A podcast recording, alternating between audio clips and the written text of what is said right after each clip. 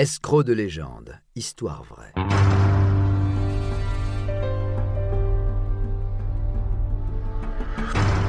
Un programme studio minuit. Une idée originale de John Mack. Musique David Rampillon. Narration Patrick Blandin. Enregistrement et montage Patrick Martinez-Bourna. La taxe carbone.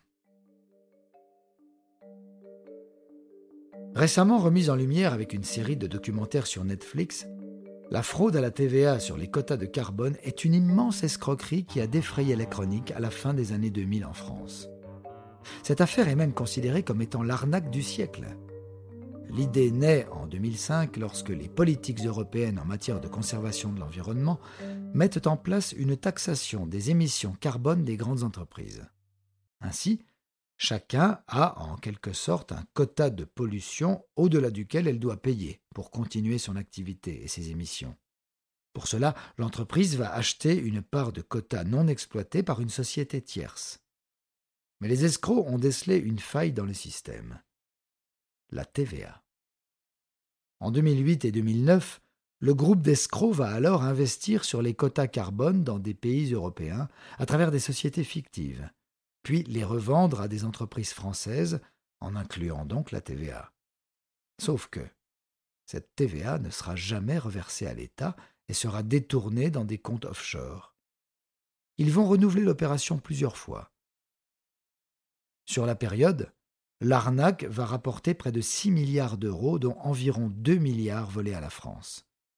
Cette affaire mènera à une série d'arrestations et deux procès en 2011 et 2016. Certains condamnés franco-israéliens échappent à leur peine en fuyant en Israël qui n'a pas d'accord d'extradition, tandis que d'autres passent des années en cavale avant d'être attrapés.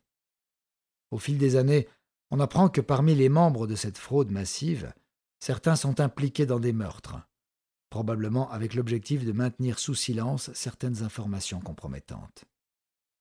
L'un d'entre eux, l'homme d'affaires Arnaud Mimran, déjà multicondamné, a été de nouveau mis en examen début 2021 pour l'assassinat de son ancien associé Sami Souyed et de son beau-père au début des années 2010.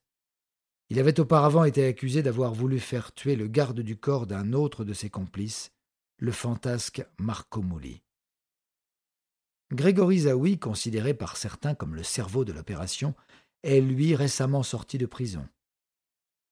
Suite à sa reddition et à sa coopération, il pourra purger la fin de sa peine avec bracelet électronique et remboursera 400 euros par mois, à l'instar d'autres coupables.